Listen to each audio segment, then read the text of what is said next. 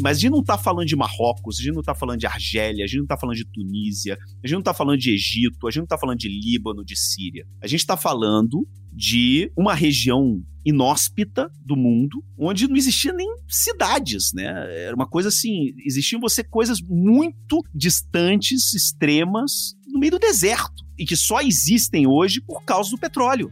Então é muito assim, mundo árabe. Qual é a representatividade do mundo árabe no Catar? Nenhuma. Nenhuma. O Catar não representa o mundo árabe e o mundo árabe não se sente representado pelo Catar, da mesma forma que não se sente representado pela Arábia Saudita não se sente representado pelos Emirados Árabes. Não tem nada a ver uma coisa com a outra.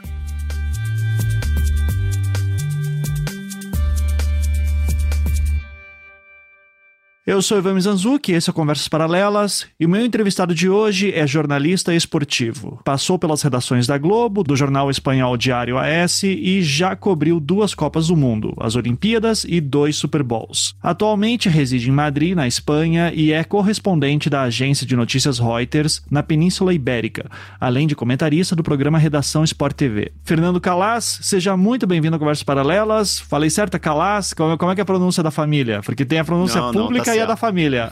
Não, não, tá certo, tá certo, tá certo. O que não pode é falar calas, né? Se falar ah. calas, aí a galera já fica, fica brava.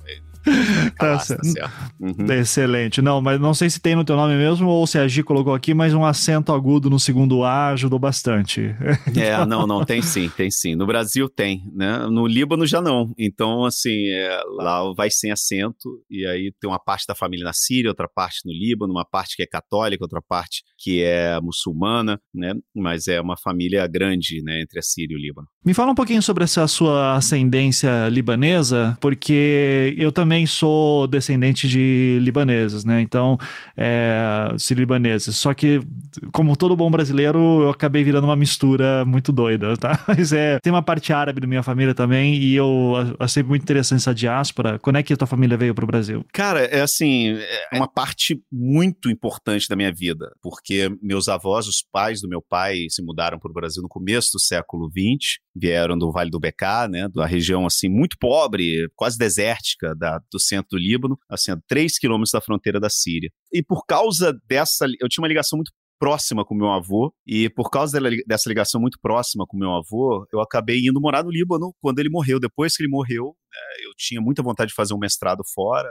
e aí eu encontrei um mestrado numa cidade americana lá em Beirute, e eu acabei indo. E lá eu conheci a minha mulher, que é, é síria, é, é, é, como assim, como eu, como a gente, né? Ela, o pai dela é sírio, a mãe é espanhola, e ela estava fazendo uma rotação na Universidade Americana também, lá no hospital. Em Beirute, a gente se conheceu e acabou, sabe, depois de três anos depois, acabou se casando e a gente está juntos já há quase 20 anos. Né? Então, assim, é impressionante eu, essa relação nossa com o Oriente Médio, minha, da minha família, e que tem muito a ver também com o que a gente vai conversar sobre hoje, né, a Copa do Mundo. Uhum. Né? Eu acho que faz com que essa viagem né, para o Catar e essa Copa no Catar e tudo que é relacionado ao Oriente Médio, ao Golfo Pérsico, né, e, e, tudo isso tem uma parte que além de profissional, que é muito interessante para a gente que é jornalista, né, é, tudo que acontece naquela região, eu acho que tem uma coisa que mexe comigo assim, de forma muito intensa, porque é parte da minha vida. Né? Uhum, e, e, acho que já entrando nisso, acho que é, é, legal uma introdução dessa, porque é alguém com propriedade e vivência, né, para falar. Mas eu queria já começar com o tema, né, que é a questão do apelido que volte e se dá para essa Copa do Catar agora, de a Copa do Mundo Árabe, que é um termo é, bastante complexo para dizer. Você, por exemplo, não gosta desse, dessa designação, né, desse apelido que recebeu. Cara, é assim, é...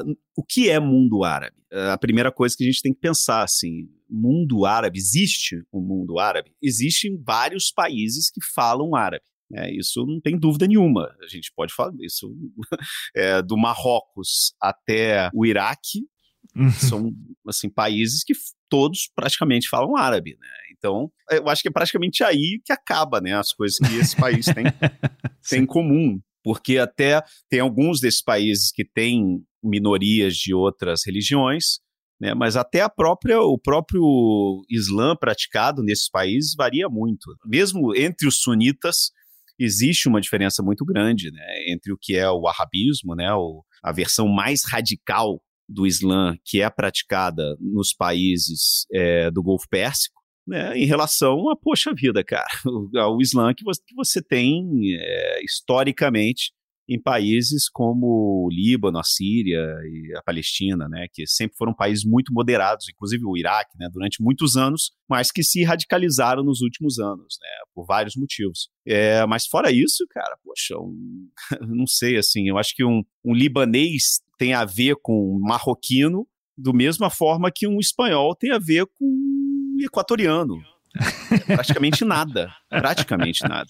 Então, dizer que isso é a Copa do Mundo Árabe é uma forma de, assim, tentar. É uma tática mais de sports washing, né? De, de usar o esporte para tentar abrandar o que está por trás, né? De, de, desse interesse econômico é, e político e diplomático por trás não só dessa Copa do Mundo, mas de todos os eventos esportivos né, que têm ido para o Oriente Médio. Eu gosto de até diferenciar entre o Oriente Médio de verdade e o que é o Golfo Pérsico. Né? O Oriente Médio, para mim, eu consigo ver o Oriente Médio, é para mim, Síria, Palestina e Líbano. Né? Até o próprio Iraque já é um pouco mais para dentro. Né?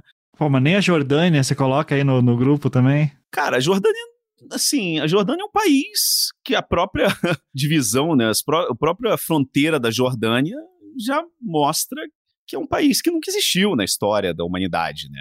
A Jordânia como país é uma coisa nova, uma família real criada, né, proveta, inventada pelo colonialismo europeu depois da Segunda Guerra Mundial, né? E que tem muito a ver com, assim, é, é acho que não é surpresa, não é segredo para ninguém, né? É um país que foi criado para tentar mover os palestinos fora da Palestina para poder criar o Estado de Israel. Né? O que eles não imaginavam que os palestinos não iam querer sair do, do, do país onde eles moravam há, há, centenas, milhares de anos. Né? Então é uma situação realmente muito complicada, geopolítica. Eu acho que não é também o tema para a gente conversar aqui hoje. Claro, claro. Até amanhã.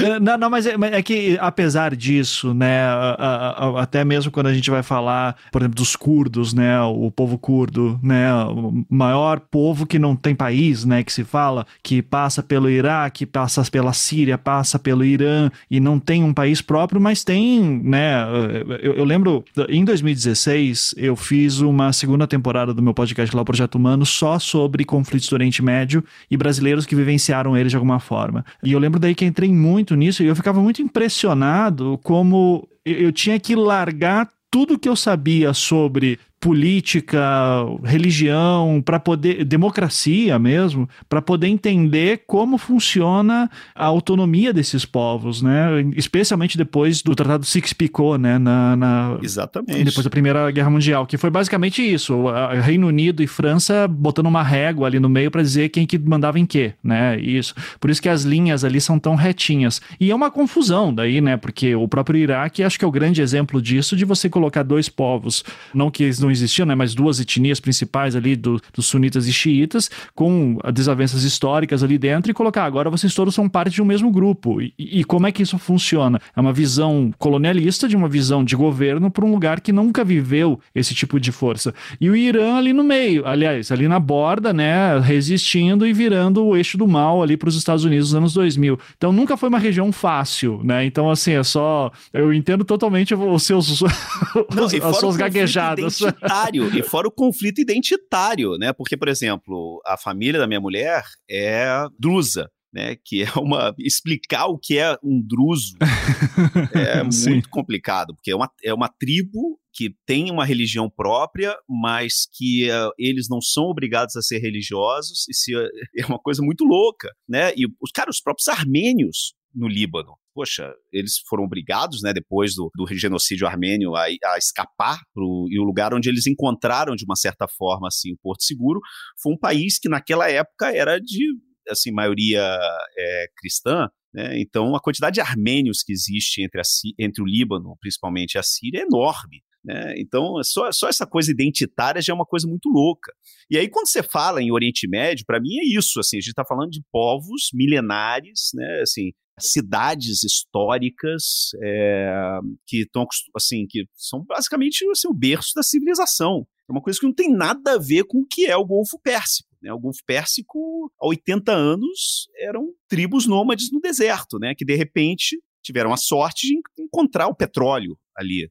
Né? O, e aí, quando a gente volta para o arabismo, né, que é esse, o, o, assim, essa vertente do Islã que é propagada internacionalmente, principalmente pela Arábia Saudita, cara, nos anos 70, 60, era considerado era uma questão de chacota, né? Ninguém, era, uma, era um absurdo o que esses caras falavam, né? Porque eles levam ao pé da letra, é como se hoje o próximo Papa pegasse, rasgasse o Novo Testamento e começasse a reger o, a, o catolicismo através do Antigo Testamento, né? O Deus punitivo e levando tudo ao pé da letra, ter que cortar a cabeça, ter que, sabe? É o que basicamente isso é o Islã praticado assim no, na Arábia Saudita, no Catar e nos Emirados Árabes, né? E é onde aí é onde vai acontecer a Copa do Mundo, né? E, e, é uma coisa assim muito louca, porque eu, assim, a minha primeira experiência com o que é o Golfo Pérsico, eu vivia no Líbano, numa época que eu, que eu morei lá, que foi durante mais ou menos dois anos, entre 2004 e 2005, 2014 e 2015, que foi, cara, uma época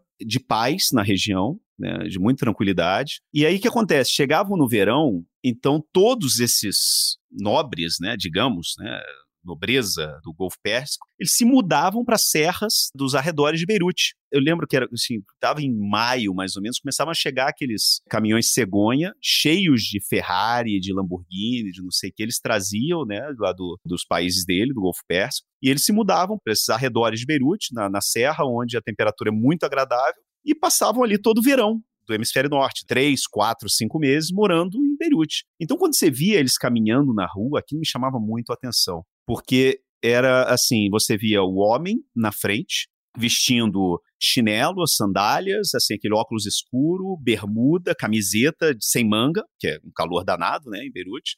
E atrás dele vinha o exército, que a gente chamava exército de ninjas, né? Que eram aquelas mulheres usando burca, as esposas dele, as filhas e tal. Quatro, cinco atrás. Era uma coisa assim, era bizarro. E as pessoas, os próprios libaneses, eles olhavam aquilo, assim, era, eles consideravam aquilo uma aberração.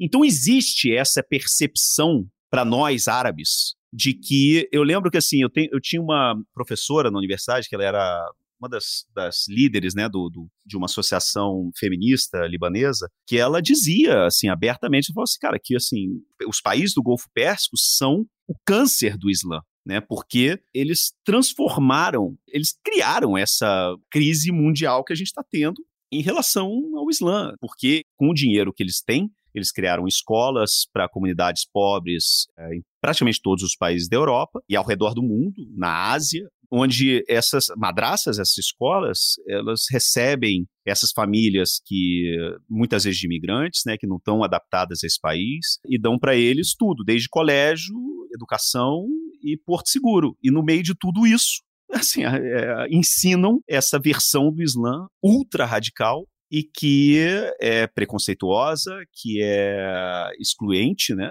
E, e que, poxa vida, a gente está vendo, assim, eu, sinceramente, eu, fui já, eu fui duas vezes para a Arábia Saudita nos últimos dois anos e o choque é muito grande, é muito grande, é muito grande. Parece que está chegando em, em outro planeta. Não dá para acreditar que a gente está no século, é, nos anos que a gente está, assim, com todo esse progresso, e que exista um país como a Arábia Saudita. E aí você vai nos Emirados Árabes, é melhor, mas continua sendo algo absurdo. Eu, sinceramente, eu não conheço o Catar, estou indo para o Catar na semana que vem, mas eu sei que, assim, dizem que o Catar está entre o que é o que seria Dubai, né, o que seria Emirados Árabes e Arábia Saudita. Mas, poxa, cara, como é que é uma coisa que é muito confusa para mim pensar em futebol e Copa do Mundo num país como esse. E é muito doido, porque o que a gente ouve muito, né, assim, por conta de todo, desde, sei lá, da guerra do, da guerra do Iraque da década de 90 ainda, né, toda essa parte do mundo começou a entrar aqui para nós, como colonizados do Ocidente, como berço do terrorismo, grupos terroristas, começou a aparecer a Al-Qaeda, enfim, né, uh, mas para principalmente depois do 11 de setembro, daí não teve mais volta. E, e isso é muito,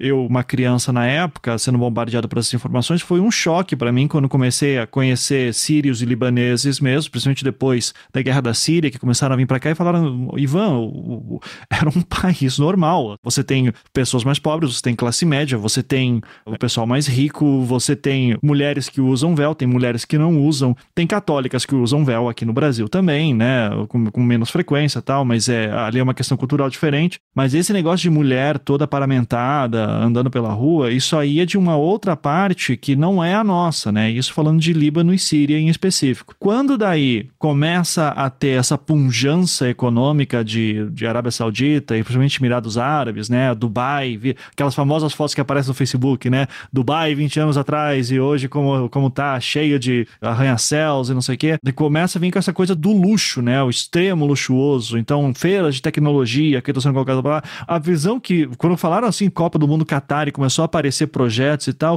a impressão que eu sempre tenho é assim, mas espera aí, a gente que para para pensar uns dois minutinhos fica assim, não, mas espera aí, esse país não tem classe média, né? Assim, é todo mundo é rico pra cacete. Eles descobrem que não, existe uma população que é muito pobre, que trabalha sob condições que beiram a escravidão. A gente, eu acho que é importante falar sobre isso, que eu gostaria de tocar com você nesse assunto. Mas a imagem que se passa pro mundo é que é todo, tudo luxuoso, todo mundo tem muito dinheiro. Então, eu, é, eu, eu acho que vamos já para esse ponto. A construção da Copa do Catar Catar, ela foi recheada de denúncias de trabalho escravo. E isso em específico por conta de um regime de trabalho que eles seriam lá, inclusive, né? Que regime de trabalho é esse? Quais foram as condições de trabalho para esses estádios e para essas facilidades, né, que vai ter lá? E por que tanto luxo, né? Eu, eu tava vendo um vídeo do Cafu esses dias num podcast falando que, olha, meio que o secretário de turismo aqui já falou assim que não é uma Copa para o povo, é a Copa para quem tem dinheiro, né? Para quem pode ver. Esse vídeo do Cafu é muito chocante, porque ele fala com uma naturalidade,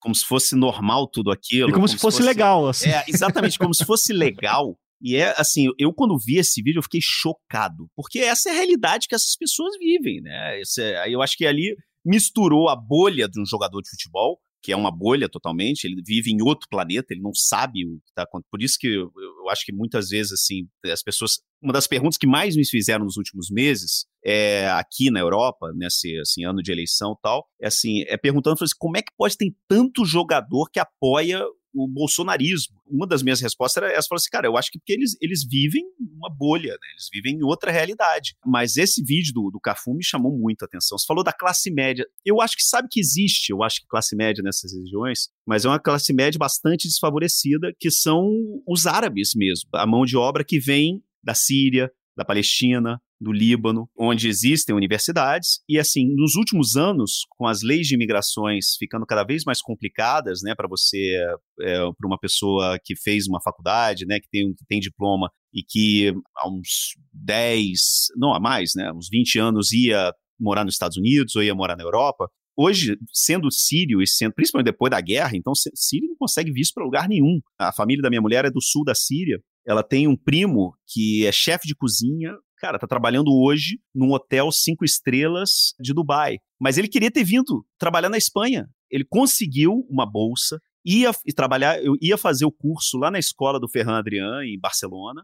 Só que não deram visto para ele. Ele tinha tudo. Ele tinha o dinheiro para vir, ele tinha a bolsa na escola, ele tinha tudo aceito e não deram o visto para ele vir para a Espanha. Então ele teve que ir morar em Dubai. Então, cada vez mais você vê, por exemplo, eu tenho um primo que mora em Doha, eu tenho vários primos que moram é, em Abu Dhabi, em Dubai, não sei o quê. Por quê? Essas pessoas vão trabalhar lá, mas eles, são, eles nunca vão ter é como se fosse assim uma categoria inferior de cidadão desses países. Eles não têm os mesmos direitos, eles não têm assim, é uma, é uma coisa muito complicada. E aí, né, assim, abaixo dessa classe média, por isso eu gosto de falar assim, poxa, 90% da população nos países do Golfo são de estrangeiros. Mas dentro disso você tem, claro, os que chegam com headhunters, né, para trabalhar com salários altíssimos e viver um pouco desse luxo. Você tem essa classe média árabe que vai porque tem boas universidades na Síria, no Líbano e acabam é, e falam o idioma, então para eles é muito importante ter essas pessoas trabalhando para eles. Mas aí tem o que você falou, que é, cara, é, assim, esses trabalhadores do sul da Ásia, né, basicamente Bangladesh, é, Índia, Paquistão, que são, assim, não são gente. Eles chegam desse país sem gente, eles chegam com um contrato. No momento que eles chegam, os passaportes são confiscados, né? Confiscados não, são os chefes, né? Os empregadores. Eles pegam o passaporte das pessoas e as pessoas, cara, vivem em condições subhumanas e assim, toda a Copa do Mundo Qatar foi construída dessa maneira, com esse tipo de, de mão de obra. O The Guardian fez uma matéria muito interessante no ano passado, onde ele identificou que 6.500 asiáticos né, é, morreram no Catar nesses 10 anos, desde que o Catar ganhou a Copa do Mundo, o direito de ganhou a Copa do Mundo, né, ou comprou a Copa do Mundo em 2010. Então, 6.500 asiáticos morreram. Só que o problema é que, assim, o segundo Catar, só três deles morreram, assim, nas construções relacionadas à Copa do Mundo. Só três desses 6.500. A grande maioria das pessoas que morreram, morreram por problemas cardíacos. E eles jamais admitem que uma coisa tem relação com a outra, basicamente isso. Exatamente. É basicamente isso. Então você tem 6.500 trabalhadores morrendo em 10 anos nesse país e o Catar se nega a reconhecer que, poxa, cara, assim, quantos deles foram realmente a ver com um trabalho praticamente escravo, em condições absurdas, né, a 50 graus de, de, de calor para construir cidades, né, porque tem uma cidade que foi construída para a Copa do Mundo. Não é só estádio, cidade, uma cidade inteira. É uma coisa de louco, né? É, o que, que eu vou te falar? Assim, é, é, é cada vez mais o sports washing, né, essa, usar o esporte como arma, como ferramenta, é a forma com que esses países encontraram para poder limpar um pouco a imagem deles ao redor do mundo.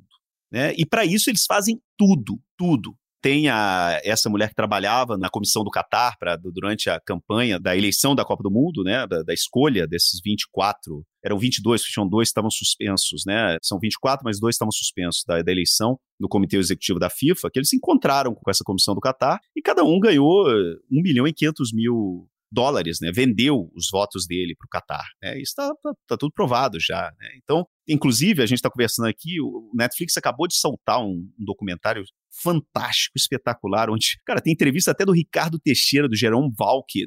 As entrevistas desse, desse documentário do, do, do, da Netflix são absurdas. Eu falo assim, cara, como é que eles conseguiram fazer essas pessoas falarem tudo isso e de forma tão aberta sobre corrupção, como se fosse de uma forma aberta e normal? Então, é uma loucura, realmente, o que está acontecendo. E a gente vai ter essa Copa do Mundo num país onde 6.500 pessoas morreram por causa dessa Copa do Mundo. E os jogadores não podem nem se manifestar, talvez não tenham nem interesse. Você acha que. A seleção brasileira eu acho sempre complicada, por causa de, de, de, Você já mencionou, inclusive. Mas outras seleções. Eu sei que existe, por exemplo, né, uma movimentação de alguns jogadores é, jogarem com uma fita com um coração com as cores da bandeira LGBT por conta das leis contra LGBT no Catar. Existe alguma possibilidade, ao teu ver, de haver alguma denúncia para os jogadores, alguma comissão sobre as péssimas condições de trabalho? Ou não? A gente vai ver de novo assim, não, não se mete nisso, foca em jogar futebol,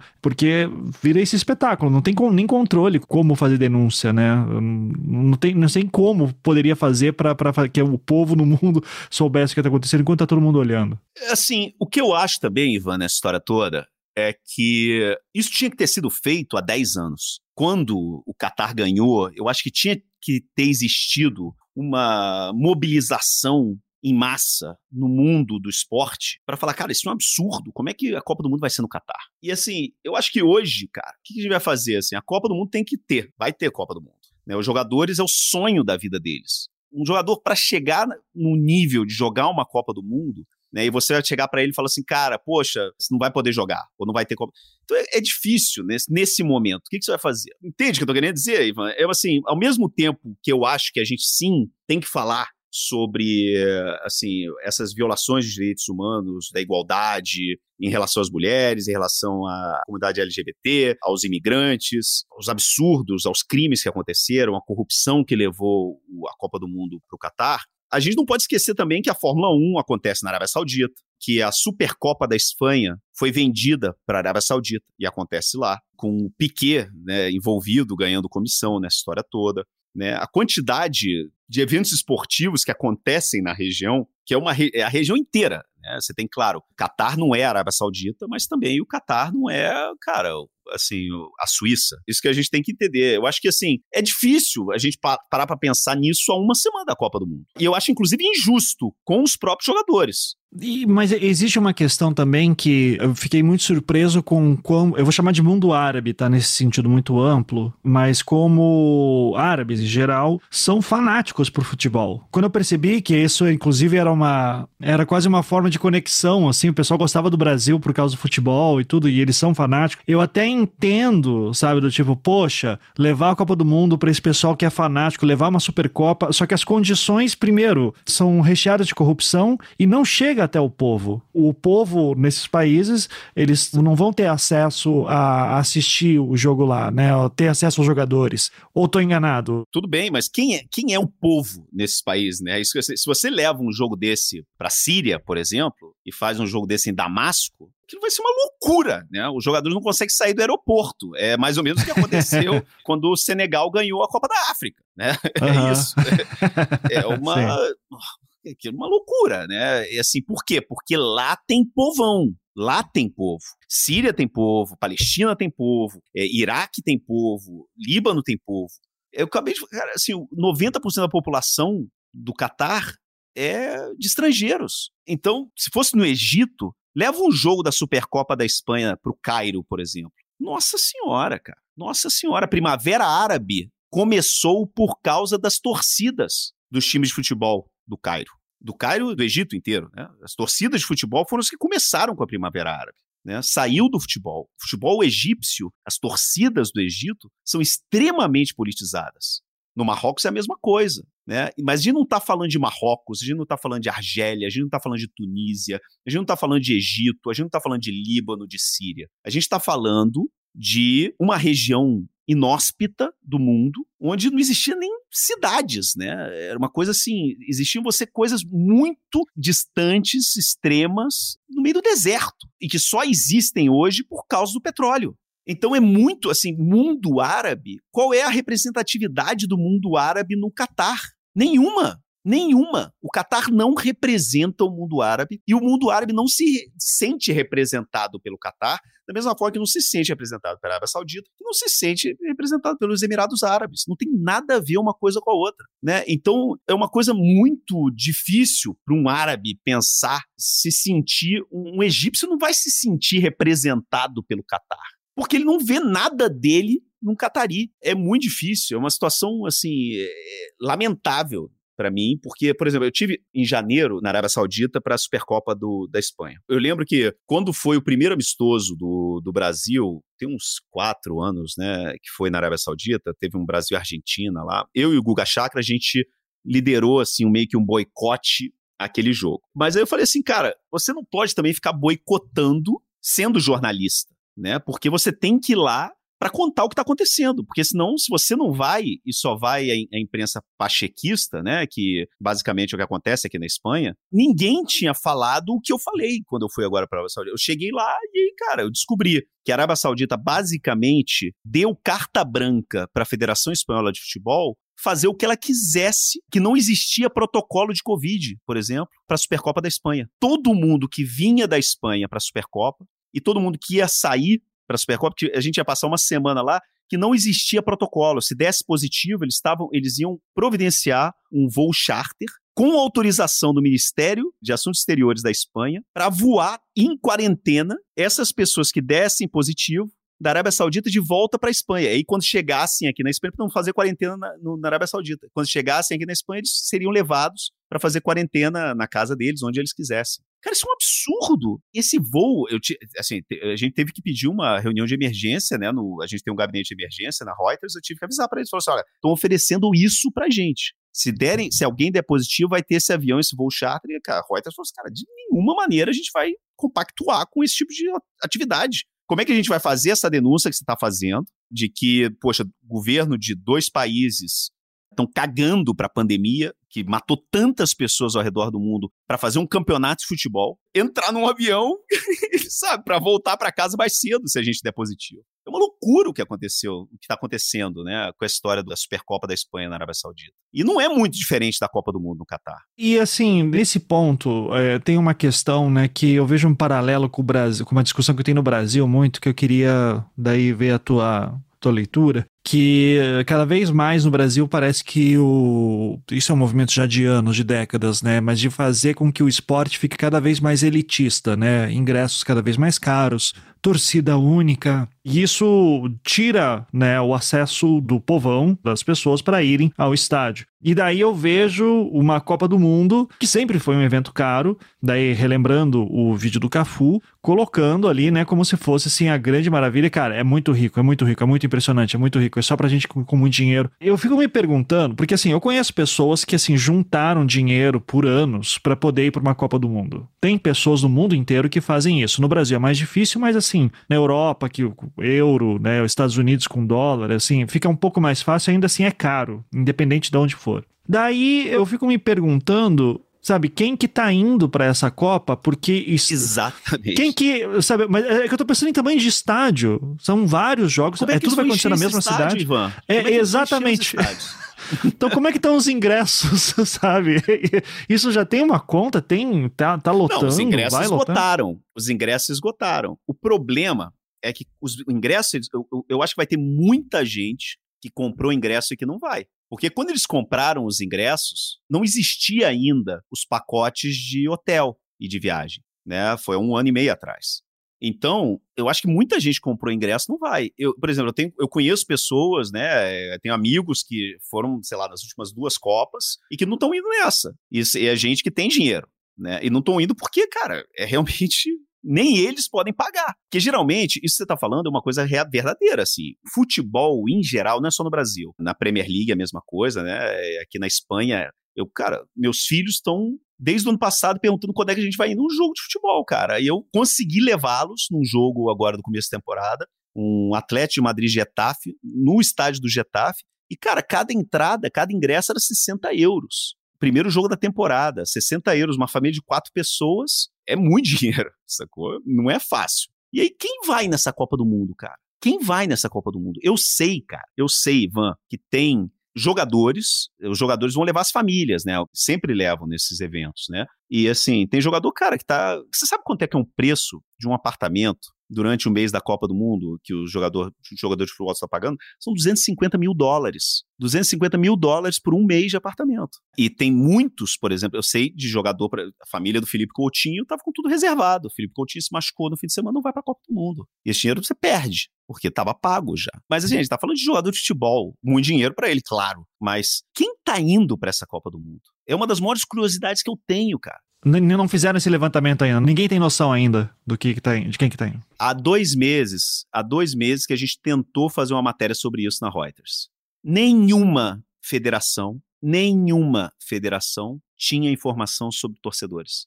Nenhuma. E eu tô falando da Reuters, cara, que é uma agência de notícias a gente tem correspondendo no mundo inteiro. E geralmente são jornalistas, cara, muito capazes. Nenhuma federação tinha todos, ah, pelo menos eu que cubro Portugal e Espanha e cubro a seleção brasileira há seis anos, eu falei com as três federações, Portugal, Espanha e Brasil. As três federações me disseram a mesma coisa, que essa Copa do Mundo estava tudo centralizado através do governo do Catar e da FIFA. Que eles não tinham informação nenhuma sobre venda de entradas, sobre pacote de viagem, sobre voos e sobre hotéis. Para mim é inacreditável, é assim, inacreditável. imaginar um negócio. É, porque assim, a gente tá falando de uma Copa que vai ter, às vezes, na primeira fase, são três, quatro jogos por dia, tudo acontecendo na mesma cidade e estádios com capacidade de quantas mil pessoas que tá a média? 30 mil, 40 mil? Cara, não sei, eu não, não olhei, eu não tive tempo de olhar isso. Porque, assim. vamos chutar baixo, vamos dizer que seja estádios pequenininhos, assim, sabe? Tipo, 20 mil pessoas. Quatro estádios, são 80 mil pessoas, 80 mil milionários. eu não tô conseguindo ver essa conta fechar. Então eu tô muito curioso também para ver como é que vai estar. Tá. Eu não duvido, e daí, conhecendo a região, que chega na hora, o pessoal começa a ver que os estádios estão vazios e começa a botar qualquer gente lá dentro, assim. O, pessoal do Qatar, você acha que, para não ficar feio, assim, na, nas câmeras, o os estádios vazios. Você acha que isso pode ser uma possibilidade? Eu acho que sim, mas ao mesmo tempo, por exemplo, Supercopa da Espanha. O jogo do Real Madrid e Barcelona estava lotado. O jogo do Atlético Bilbao e o Atlético de Madrid, a arquibancada estava vazia. Vazia. é, tinham acho que 6.500 pessoas no estádio. Mas não era também numa condição, e, e, não era numa condição tão cara quanto Copa do Mundo também, né? É, mas eu tô falando assim, de pessoal local. Nem os locais foram. Então, é uma das maiores curiosidades que eu tenho é identificar as pessoas que estão indo nessa Copa. Porque, cara, Copa do Brasil, a gente, o que a gente viu, por exemplo, aquele quantidade de carro de argentino cruzando a fronteira. Os caras foram, estavam dormindo na praia de Copacabana e, dentro do próprio carro. E aí eles tiveram que abrir o sambódromo e transformar o sambódromo num grande camping, né? De, de como se fosse um de, de trailers, né? Então estacionaram os carros no sambódromo, no terreirão do samba, estavam ali os argentinos que vieram de carro, né? A Copa da, da Rússia foi uma peregrinação dos peruanos que estavam há tantos anos sem ir para a Copa do Mundo, os caras foram de mochilão para a Rússia, sabe? Viajando o país de trem, uma aventura maravilhosa, uma coisa que na Copa da Rússia já a torcida do Brasil já era muito elitizada muito elitizada. E aquela elite brasileira meio que sem noção, que os caras eram os únicos, era a única torcida que entrava em restaurante, começava a cantar, botar música alta, caixinha de som, e muito desagradável, mas não era assim, eram todos elite, né?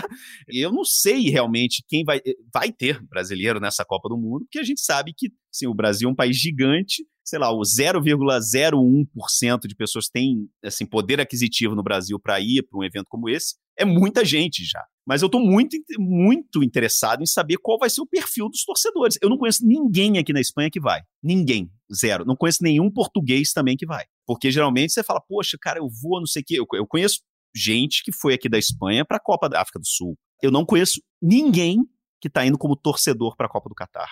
Você acha que existe um risco de ser uma Copa que seja um fiasco, assim, ou, ou não? O Qatar vai sair dessa como. Vai chegar ao, teu, ao plano deles, que é de passar uma imagem de país avançado, que recebeu todo mundo, uma grande festa, um abraço para todo mundo, conseguimos o que, que queríamos? Ah, eu acho que vai ser porque eles vão dar um jeito, né? Eles vão liberar geral, sei lá.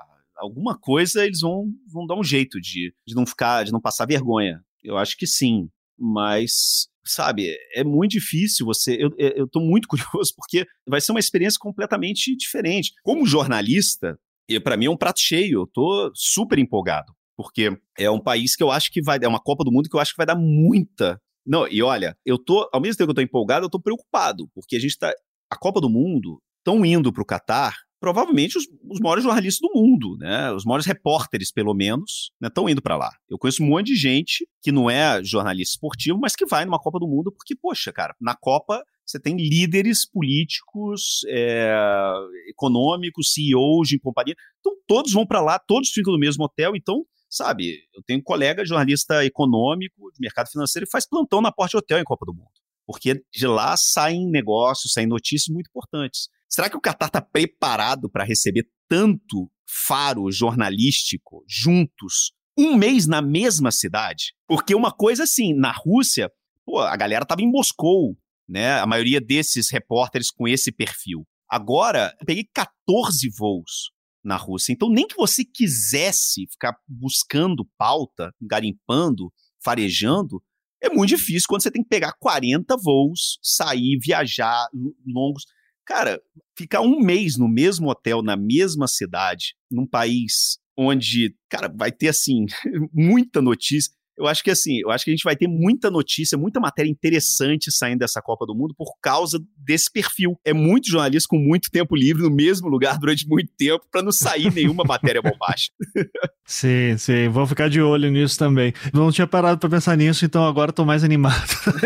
é, agora, tanto a escolha da Rússia quanto a própria escolha do Brasil também foi cheia de polêmicas, né? Da Ru... Agora, quando entra a Rússia e Catar, acendeu um alarme, tipo, tem coisas estranhas acontecendo acontecendo aqui, porque são, não são países dos mais abertos, são países que têm problemas, inclusive, com movimentos LGBT também, né? No, no momento que o mundo está justamente olhando mais para a questão de direitos humanos e preservação de, da segurança dessas pessoas. E daí, Copa do Mundo 2026 está para ser essas. Uh, vai, vai ser uma união, estou correto, entre Canadá, México e Estados Unidos correto? Isso, isso. Como é que é vista essa transição? É para meio que dar uma limpada de barra? É para ou, ou, também teve escândalo? Porque eu sei que a FIFA é, né, é, é um porão aquilo lá. Abriu, vai sair rato para tudo que é lado. Então, mas como é que foi essa escolha? É a primeira Copa pós escândalo, né? Pós-FIFA Gate, onde todo mundo foi preso lá na Suíça, lembra aquelas imagens dos caras saindo algemados no hotel? Que foi uma. Muita gente acha que foi uma vingança dos Estados Unidos, né? Porque os Estados Unidos foi quem perdeu a Copa para o Catar e para a Rússia, né? Então, e que saíram as duas ao mesmo tempo. Né? A votação foi das duas ao mesmo tempo, as duas sedes, Rússia e Catar ao mesmo tempo. Eu acho que talvez por isso também, como diluiu a indignação entre os dois países, não deu, acho que naquele momento, eu lembro que existiu denúncias, mas não de forma muito gritante, também era meio de Copa do Mundo tal. Foi uma situação, assim, Estados Unidos foi a primeira, a investigação do FIFA Gate foi toda feita pelo FBI, através do presidente da Federação Americana, que era um dos que comandava a corrupção junto com o presidente da CONCACAF, que é a Federação da América do Norte, que, que, é um cara, que era um cara de Trinidad e Tobago, os dois foram assim presos pelo FBI e os dois assim entregaram tudo. Então, através daquilo, você teve essa, essa movimentação internacional que, de uma certa forma, assim, entre aspas, deveria ter limpado a FIFA.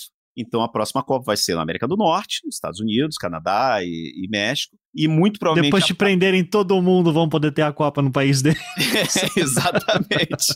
Mas é uma situação muito complicada, porque, por exemplo, o novo presidente da FIFA, é assim, o Gianni Infantino, ele virou assim, ele criou uma relação muito próxima, muito próxima da Arábia Saudita e dos países do Golfo Pérsico. Então, existem rumores de, de que ele, o Infantino, estava morando em Doha nos, nesse último ano. Né? Ele tinha mudado a residência dele para lá. Então, uma situação assim, hoje a campanha, a Arábia Saudita tinha virado assim a grande, ela ela estava bancando essa campanha para tentar fazer a Copa virar a Bienal, em vez de ser de quatro em quatro, de dois em dois anos. Que é um papo antigo também já, né? É, e a Arábia Saudita foi a que tentou enfiar goela abaixo. Mas aí, como já havia uma, uma certa indignação em relação ao FIFA Gate, em relação à Copa do Catar, não sei o quê, aí chegou um momento e falou assim, cara, não, não tem como. Então, isso foi, assim, aparentemente está arquivada essa ideia de fazer a Copa Bienal. Uhum. Mas a nova FIFA, o maior aliado do, do, assim, financeiro, político, internacional do Gianni Infantino é o príncipe da Arábia Saudita a mesmo, o mesmo príncipe que mandou matar o, o Khashoggi e matar, esquartejar e queimar o Khashoggi dentro do consulado da Arábia Saudita em Istambul. Né? Então, a gente, assim, é o melhor amigo hoje do Gianni Infantino. E até falando de Arábia Saudita, né, o anúncio para a Copa de 2030 só vai ser feito em 2024, mas parece que a Arábia Saudita vai entrar numa união, né, com Egito e Grécia. Como é que é essa história do que está sendo discutido para 2030? A Arábia Saudita quer esse de dois, dois anos, porque a Arábia Saudita quer em, em algum momento ter uma Copa do Mundo, né? Você vai para a Arábia Saudita hoje, a Arábia Saudita é um grande terreno de obras, né? Eles estão tentando tirar o tempo perdido nesses 20 anos que os Emirados Árabes e e o Catar estão na frente da Arábia Saudita em termos de infraestrutura, né, e de apelo ao estrangeiro, estão tentando tirar isso e assim o país está em constante construção tudo, infraestrutura, é, enfim. Mas a Copa deve ser é praticamente garantido de que a Copa vai ser ia ser na Península Ibérica. Era já a grande favorita, Portugal e Espanha. Eles estavam fazendo já a campanha há muito tempo, já era hora da Copa voltar para a Europa Ocidental. E Cara, para ajudar ainda mais a candidatura ibérica, eles fecharam um acordo com a Ucrânia. Então vai, já não é mais a candidatura ibérica, é Portugal, Espanha e Ucrânia para serem sede da Copa do Mundo. No momento em que a Ucrânia está sendo atacada, né, e quer se reafirmar como um país europeu. Então foi a última cartada política que a candidatura ibérica conseguiu e eu acho que no fim das contas porque a grande rival seria a candidatura conjunta sul-americana também, né? Que era Argentina, Paraguai, Uruguai e, e Colômbia. Chile, é, Chile. É, Chile, Chile, é. Que diziam que ia ser a grande adversária. Mas depois dessa cartada da, da Ucrânia, eu acho que ninguém tira a Copa do Mundo da Portugal e Espanha. Eu confesso que, assim, Egito e Grécia, eu ficaria muito feliz numa Copa do Mundo lá, porque eu sei que são dois países que amam futebol também, né? E, e tá, bate naquela questão de, do, do povão que a gente tava falando antes, né? Toda uma questão do turismo também, berço de civilizações antigas e tal. Daí a Arábia Saudita é a galera que entraria com grana. Imagino. existe num horizonte, sei que a gente está muito longe disso, mas existe num horizonte que esses sheiks árabes que têm muito dinheiro tentem influenciar cada vez mais, ao seu ver, e que isso seja um ponto de que não tem retorno? A gente vai ver mais Copas do Catar no futuro? De novo, eu sei que é difícil até pela relação do, do presidente da FIFA que você acabou de falar agora, né, com o príncipe da Arábia Saudita, mas é, você acha que há formas de tentar impedir isso e quais seriam? Ah, é muito difícil, cara. É muito difícil porque tem a ver. A FIFA, ela tem um problema sério que é o problema dos votos. Né? Ela é uma instituição extremamente democrática no sentido de que todos os países têm direito de voto, todos. E o, o voto é o mesmo peso. Então, no fim das contas, quem decide o que vai acontecer no futuro do futebol é quem faz melhor campanha, entre aspas, política, né? E foi aí onde o João Avelange, durante anos, reinou absoluto na FIFA, foi porque ele começou a comprar, né, basicamente, a África e a CONCACAF. A CONCACAF ela tem três vezes mais votos do que a, a Comebol. Né? E a Comebol onde você tem, cara, Brasil e Argentina. Uhum.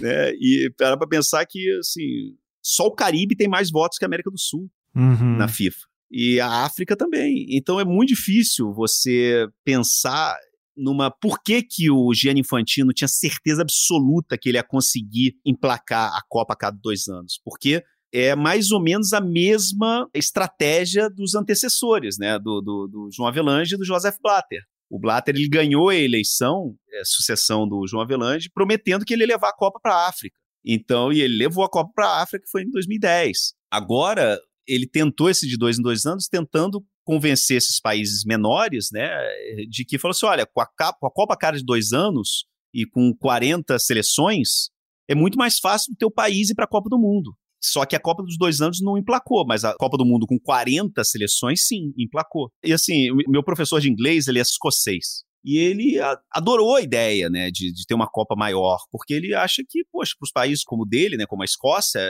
é um barato, porque é uma chance dele ver o país dele na Copa do Mundo. É, a gente, na nossa, assim, na nossa, no nosso egoísmo brasileiro, eu sempre lembro as pessoas de que, assim, qual foi a última grande Copa do Mundo, assim, em termos de grandes jogos?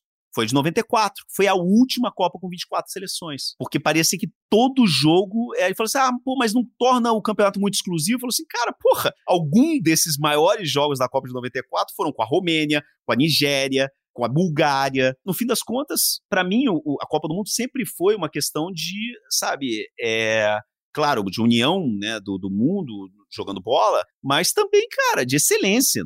E a Copa do Mundo, os últimos dois, as últimas duas, três Copas do Mundo foram tudo menos excelência, né? A gente vê muito futebol ruim. Né? Na próxima Copa vai ser o auge do futebol ruim, com 40 seleções. Né? Sim. Ah, mas ao mesmo tempo eu acho que tem a ver com isso que você falou, né? Se a gente for pensar em questão de festa, sei lá, os melhores tem as oitavas de final para ter os melhores, né? Se for festa, é, é, é, que é foda, porque a gente nunca teve uma Copa que não teve Brasil, né? Então a gente fica tipo, porra, mas não precisa ter Copa a cada dois anos, não precisa ter 40 times, mas ao mesmo tempo eu tô pensando no professor escocês agora, tipo, coitado, porque eu lembro, inclusive, de, de uma. Você vê como Copa do Mundo mexe com tanta coisa, né? Eu lembro Copa de 98 para mim é a minha favorita. Eu sei que não foi a das melhores, mas é a minha favorita porque eu era adolescente, eu comprava toda a revista Placar que saía especial de cada jogo do Brasil e eu colecionava aquilo, eu acompanhava muito futebol naquela época, então foi a Copa que eu mais curti, foi de 98, apesar daquele final triste. Eu fiquei, inclusive, vivi todo aquele, aquele luto muito forte. Mas eu lembro, em específico dessa questão de festa, de um, de um falando de Escócia que você me falou, tinha um CD da trilha da Copa do Mundo, que daí tinha a música do Rick Martin, tudo, né? E tinha as músicas que cada seleção fez. E a música da Escócia era uma das minhas favoritas, que era o cara falando: por favor, não voltem para casa tão cedo.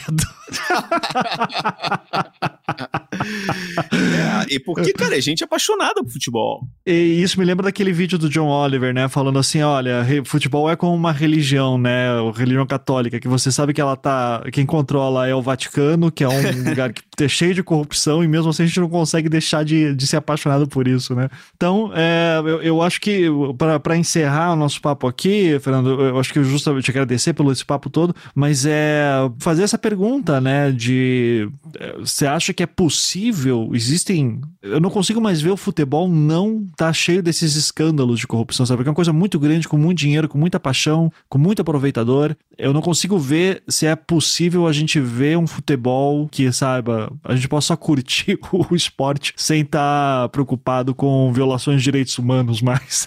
Você acha que é possível esse mundo? Uh, não, talvez... claro que não. Claro que não. É, hoje é, cara, é impressionante. É uma mina de dinheiro. É uma mina de dinheiro e eu volto a dizer assim, o sports washing, ele é hoje a maior arma que esses países têm. Através do esporte, a gente é, é obrigado a ver corrida de Fórmula 1 na, na, na Arábia Saudita, a gente vê a Copa, vai ver a Copa do Mundo no Catar, a Supercopa da Espanha, a Supercopa da Itália, e cada vez mais eventos. Vai ser cada vez mais isso. Eu acho que não tem. É, porque é o dinheiro, no fim das contas, é o que interessa, é o que manda, é o que rege, sabe? Eu acho que pai, o mais. Pai, é, times, grandes times sendo comprados, né? Por, por ah, é. Isso, também. isso que eu ia te falar. Isso é muito importante. Poxa, Paris Saint-Germain e Manchester City que eram dois times medíocres até pouquíssimo tempo atrás, transformaram nos dois maiores clubes do mundo, praticamente. O Chelsea também, outro time médio, que foi comprado pelo oligarca russo, né, e, e transformou. No fim das contas, é isso. É, a gente está vendo o Bahia sendo comprado por Abu Dhabi, né? Enfim, o futebol e o, o esporte no mundo. Agora, o, o grande lance é o seguinte: eu acho que a gente tem que ver daqui nos próximos 10, 20 anos o que vai acontecer com o petróleo, com a energia renovável, e se isso vai mudar de uma certa forma o eixo desse poder que os países do Golfo Pérsico têm, né? porque é um poder comprado. Eles têm essa influência toda porque eles compraram essa influência com o governo americano, com o governo da Europa, são dependentes né, do gás e do petróleo desses, dessa região. Vamos ver o que acontece daqui a 20 anos, mas a curto prazo vai ter que se acostumar com cada vez mais eventos esportivos acontecendo na região. Bom, vamos torcer aí para que pelo menos assim não, não tenha né, grandes tragédias e torcer para que vocês façam grandes histórias lá. Eu te desejo um excelente trabalho lá, é, eu vou ficar de olho. E peço, por favor, para que você agora dê o, o, seu jabá, onde é que as pessoas te acompanham, onde é que vão ficar vendo todas as denúncias que você faz no seu Instagram. Então... não, eu, eu sou basicamente Twitter, assim, eu tô preocupado porque assim, o Elon Musk, né, com essa lambança ele tá fazendo Twitter, eu tô preocupado que eu vou perder o meu público meu, eu, assim, eu tô completamente viciado no Twitter, porque eu vivo de informação, né? Então eu ainda não, eu não consegui me adaptar ao Instagram, não sei usar Instagram direito. Somos dois, somos dois. Mas no Twitter, Fernando Calais com K2Ls, é onde eu tenho tudo. E assim, Reuters, é, maior agência de notícias do mundo. Muito provavelmente lendo o jornal que você lê, entrando no site que você entra, tem, eles assinam o nosso trabalho, que é um trabalho que eu sou apaixonado, sabe? Eu tenho, por exemplo, a foto mais a foto mais publicada da final da Champions League esse ano, é uma foto que eu tirei com o meu celular. Ah, que legal, parabéns. É, não, foi uma, assim, foi do, da, da confusão que aconteceu, né, em Paris, a polícia parisiense batendo nos torcedores do Liverpool, né, e eu tirei a foto do, que foi capa do The Times, foi capa do Metro, foi capa da Paris Match, né, que, do pai com o filho, o filho chorando, um filho de 10 anos, e eu tirei com o meu celular essa foto. Caraca, foi na hora do momento, então. É isso, assim, isso é o, essa é a vida do correspondente de agência, né? A gente tem que chegar onde ninguém chega. Então é um trabalho fascinante. Ah, parabéns aí pelo seu trabalho, Fernando. É, espero que não tenha fotos tão tristes assim, sendo. Não, eu, olha, eu, não, eu, espero, tomara que tenha alguma coisa. Assim, cara, assim, eu tô indo pro Catar para cobrir a Copa do Mundo. Mas eu tava falando, eu tava conversando ontem com, com o Guga sobre isso. Falei assim, cara, aquilo que a gente tava falando antes, cara, eu vou ficar um mês no mesmo lugar, sabe, no mesmo quarto vai chegar um momento que alguma coisa eu vou descobrir. não vai ser coisa boa. Eu vou publicar e tomara que eu não seja preso, torturado. A única coisa que eu, que eu, que eu torço. Minha mulher ficou, cara, no dia que eu, que eu publiquei a, a, minha segunda, foram, foram três exclusivas lá do, da Arábia Saudita. Na segunda, minha mulher já tava desesperada, falando pra pegar o primeiro voo para voltar, achando que eu ia ser espartejado. Mas enfim, tomara que eu não seja espartejado. Vamos torcer, vamos ficar de olho torcendo por você. Fica tweetando a cada cinco minutos pra gente saber que tá tudo bem. Valeu. Fernando, parabéns Prazer, pelo irmão. trabalho, cara. Até mais. Valeu, valeu.